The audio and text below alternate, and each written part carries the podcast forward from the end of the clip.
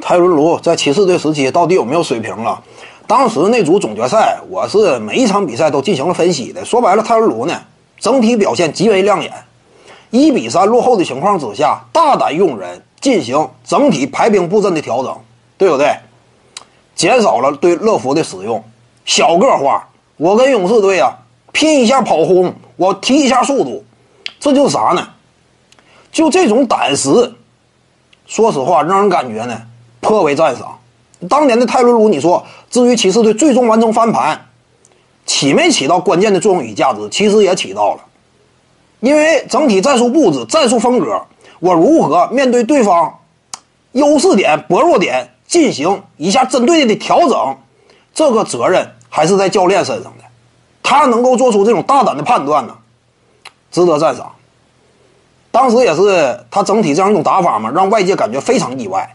那勇士队跑轰以此著称的球队，你跟他对着跑的话，你能有好结果吗？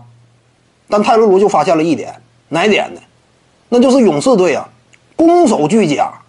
我如果说跟他完全是按部就班的这么打的话，由于骑士队本身防守薄弱，防守端能力差，对方这样一种绕掩护之后的三分投射，我跟他有板有眼的打，我防守端非常吃亏，我防不住他。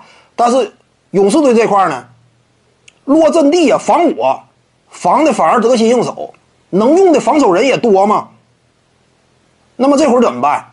骑士队想要完成翻盘的话，我就尽量的掩盖我自身的防守劣势，充分的我拼一下概率。我跑起来打的话，尽量少落阵地，你的防守优势就无处施展。这样防守端呢，我争取通过这样一种战术体调整，通过提速拉了个平。至于进攻端这块呢，我就拼一下概率。你跑轰跑的厉害，我也跟你跑。我这些人也不是说不能投射，不就三场比赛吗？我只要点子稍微正一点儿，我连赢了两场，第三场你就慌了。我再接再厉，我不是说一定拿不下。在这种风格与思路之下，最终完成翻盘嘛。场上球员发挥的关键作用与角色呀。欧文的致命一击啊，詹姆斯的掌控全局啊，但是你也不能忘了，泰伦卢主帅有他的功勋在。各位观众要是有兴趣呢，可以搜索徐静宇微信公众号，咱们一块聊体育。中南体育独到见解就是语说体育，欢迎各位光临指导。